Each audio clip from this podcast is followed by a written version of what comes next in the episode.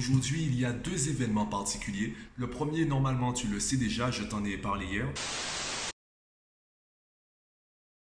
Demain, je vais à la plage.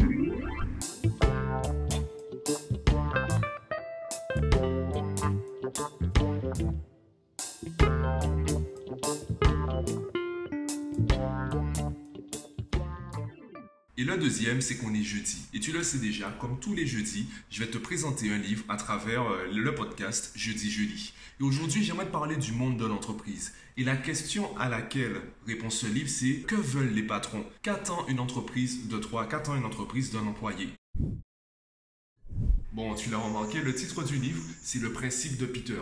Et c'est vrai que le titre, en fait, il n'est pas évocateur. Il ne nous dit pas, il nous dévoile pas beaucoup d'informations sur son contenu. Et c'est pour cela d'ailleurs qu'en fait, je n'ai pas découvert le livre comme cela. Je l'ai d'abord, j'en ai d'abord entendu parler dans des vidéos sur YouTube, dans des podcasts, et ça m'a attiré parce que au moment où j'ai découvert euh, le livre, au moment où j'ai découvert surtout le principe de Peter, j'étais salarié dans une entreprise et j'avais une certaine frustration que je ne comprenais pas. Et c'est vraiment ce livre qui a mis des mots sur cette frustration, sur la situation dans laquelle j'étais. Bon, on dit qu'une image vaut mille mots, donc je vais carrément te montrer un graphique qui est présent dans le livre et qui va reprendre en fait, qui reprend tout ce que je m'apprête à te dire concernant ce livre et le principe de Peter du coup. Ce graphique, c'est celui-ci.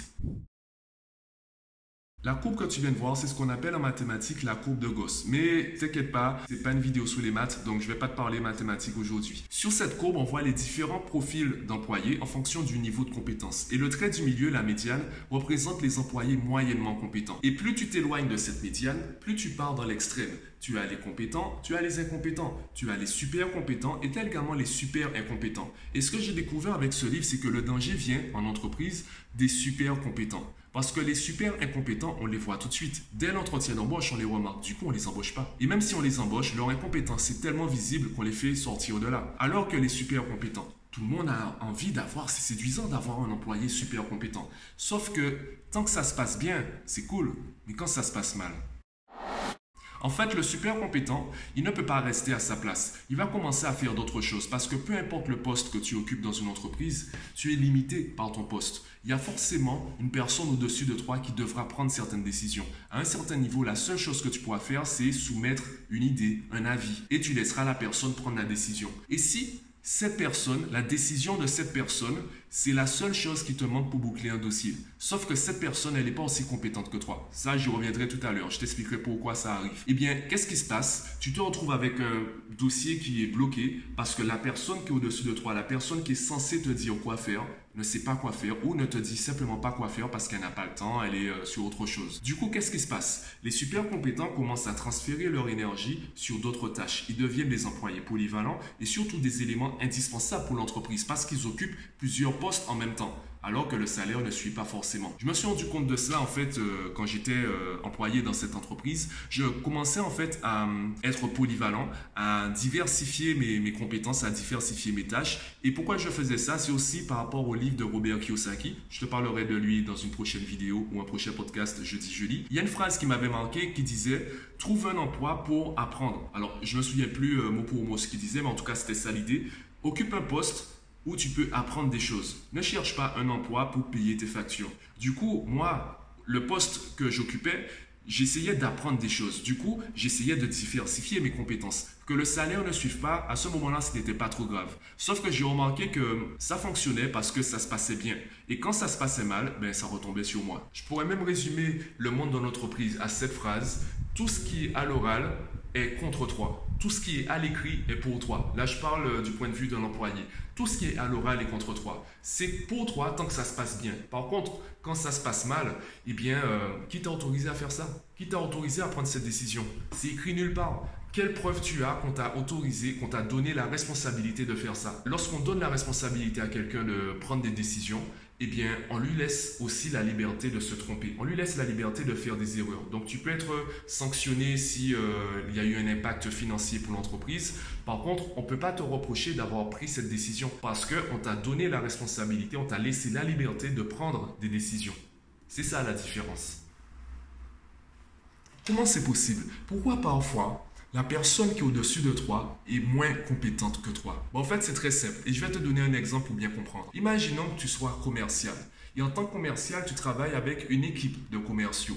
Eh bien, qui sera sélectionné en tant que manager? Dans la plupart des cas, ce sera la personne qui aura les meilleurs résultats en tant que commercial. Sauf que ce n'est pas parce que tu es le meilleur commercial que tu seras le meilleur manager. Et c'est là que le principe de Peter prend tout son sens, puisque le sous-titre du livre, c'est chaque employé tend à s'élever à son niveau d'incompétence. Donc tant que tu restes dans la partie droite du graphique, c'est-à-dire la partie compétent, eh bien tu vas monter dans la hiérarchie, puisque tu apportes des résultats positifs. Et dès que tu tombes dans la partie gauche, la partie incompétent, tu restes dans l'entreprise. Le seul moment où tu sors de l'entreprise, c'est quand tu arrives dans la partie super incompétent. En tant que bon commercial, tu as eu de bons résultats, tu montes en tant que manager. Si tu es incompétent, au niveau manager, eh bien, tu restes au niveau manager. Si tu es compétent, on va te faire monter puisqu'il y a un nouveau manager qui arrive. Il y a un commercial, on a vu ses résultats, on veut le faire monter en tant que manager. Et comme toi, tu gênes, eh bien, soit on va, il y aura une translation horizontale. En, gros, on va te changer de, lieu, on va te changer de, zone géographique ou on va te faire monter carrément. Mais ça ne veut pas dire que tu es très bon dans ce que tu fais. Ça ne veut pas dire que tu es super compétent ou même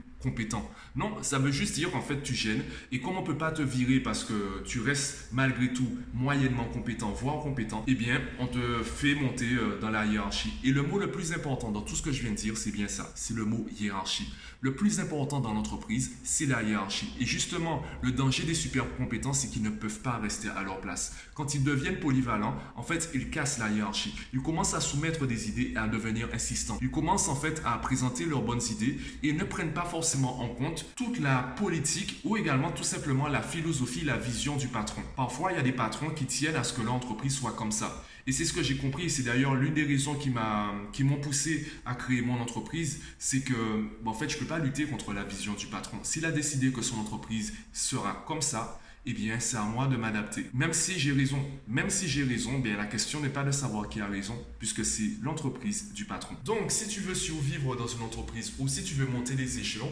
eh bien, reste dans la partie droite, c'est-à-dire la partie compétence, sans tomber dans la super compétence. Si tu veux rester à ton poste, tu dois rester compétent. Par contre, tu dois être moyennement compétent. Tu ne dois pas être compétent. Tu dois être moyennement compétent. Ça veut dire qu'à un certain niveau, tu dois rester incompétent. Il doit avoir une partie de ton travail où tu es incompétent. Ce qui empêche tes supérieurs de te proposer une promotion. Et d'ailleurs, dans ce livre, il y a des exemples d'employés qui étaient épanouis à leur poste et parfois, on leur proposait une promotion. Sauf qu'ils savaient que cette promotion engageait certaines choses. Même si le salaire augmente, eh bien, il y a de nouvelles responsabilités, il y a peut-être plus d'heures de travail, ou peut-être simplement qu'ils se retrouvent à faire des tâches qu'ils n'aiment pas forcément. Par exemple, le commercial qui aime être sur le terrain, si on lui propose d'être manager, il va devoir gérer une équipe, sauf que peut-être qu'il n'aime pas gérer une équipe, peut-être que c'est un solitaire dans l'âme et qu'il n'aime pas forcément le groupe. Il aime bien parfois avoir des interactions, sauf qu'il n'a pas envie de gérer un groupe. Ou on va lui proposer d'être chef des ventes, on va lui proposer un poste et il devra être dans un bureau et réfléchir aux stratégies à hum, partager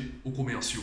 Peut-être qu'il n'a pas envie de faire ça. Lui, ce qu'il aime, c'est être sur le terrain, parler avec les gens. D'ailleurs, il y a même des films, des séries où on parle de ça, des personnes qui étaient super épanouies à leur poste, sauf que ça a monté, ils ont évolué et ils se retrouvent aujourd'hui un poste qui est très bien payé, sauf qu'ils ne sont pas épanouis. Donc, le principe de Peter, selon moi, c'est une excellente approche du monde de l'entreprise, du monde du travail, et ça te permet de savoir quelle place tu veux avoir. Pas forcément quelle place tu as, quelle est la place qui t'est prédéfinie. En tout cas, la place que tu veux avoir et quels sont les outils les actions que tu devrais réaliser pour rester à cette place ou passer à la place supérieure, à la place suivante. Donc dis-moi ce que tu en penses si tu as déjà lu le livre, si tu connaissais le principe de Peter. Je veux bien que tu me partages ton avis. Encore une fois, tout ce que je dis n'engage que moi. Ce n'est pas le, propos de l'auteur, le propos de l'éditeur, ou même ce n'est pas forcément la définition exacte du principe de Peter. Je te partage ce que j'ai compris du livre, ce que j'ai compris du principe. Si tu es d'accord avec cela, je veux bien que tu me le dises en commentaire. Si tu n'es pas d'accord, je veux bien que tu me le dises en commentaire. Moi, je te donne rendez-vous jeudi prochain pour un nouveau Jeudi Jeudi.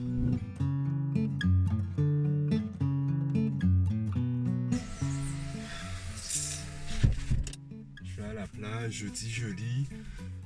Il fait chaud en plus. Hein. Et faire ma séance de sport.